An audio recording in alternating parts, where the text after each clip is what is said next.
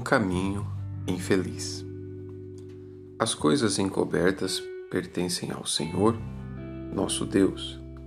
Porém, as reveladas nos pertencem, a nós e a nossos filhos, para sempre, para que cumpramos todas as palavras desta lei. Deuteronômio 29, 29.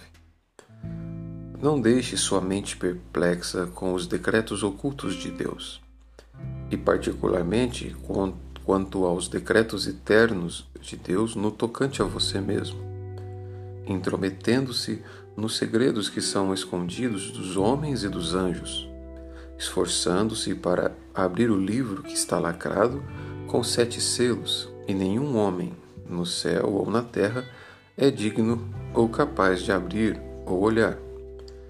Quando os homens tomam um caminho de deixar a mente perplexa com tais coisas, estão em um caminho muito infeliz. O diabo os mantém numa armadilha funesta. Portanto, evite diligentemente essa armadilha e deixe a vontade revelada de Deus ser suficiente para você. Cuide do que Deus lhe ordena, dos conselhos e da direção que Ele dá. Dedique toda a atenção de seu coração a essas coisas. Esse é o caminho para você prosperar.